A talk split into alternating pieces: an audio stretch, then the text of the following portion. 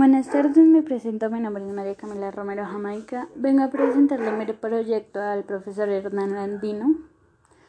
Mi huerta consiste en lechuga y cilantro. Entonces, yo comencé mi huerta desde cartón de huevo, pero a mí no me funcionó porque no me daba el retoño. Después yo decidí optar por cambiarla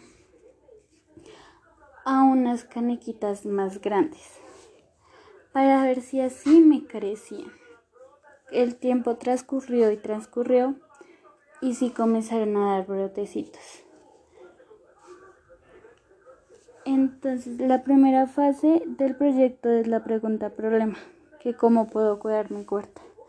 Que en los días más calurosos debemos echarle un poquito más de agua porque son los lugares que más se secan y tener cuidado que la maleza no entre en ellas. Eh, la segunda fase es que es una huerta casera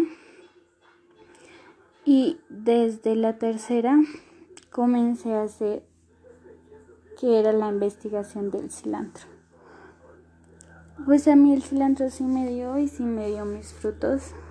Lo usamos en sopas, en ají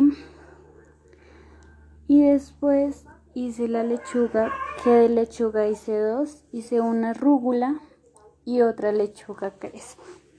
La rúgula funciona para hacer ensaladas igual que la lechuga. En la lechuga, a diferencia de la rúgula, podemos encontrar diferentes. Porque la rúgula se puede hacer en ensaladas frías y en ensaladas frías. Y la lechuga pues también la podemos encontrar en ensaladas frías. Pero la rúgula es diferente porque la rúgula son unas hojitas más largas que las de la lechuga normal. Y pues a mí los defectos que yo encontré en mi proyecto fue que a medida que, que yo comencé con la cubeta de huevo pues a mí no me dio frutos, o sea, no, no crecía, yo le echaba agüita, pero no, no transcurría el tiempo y no crecía.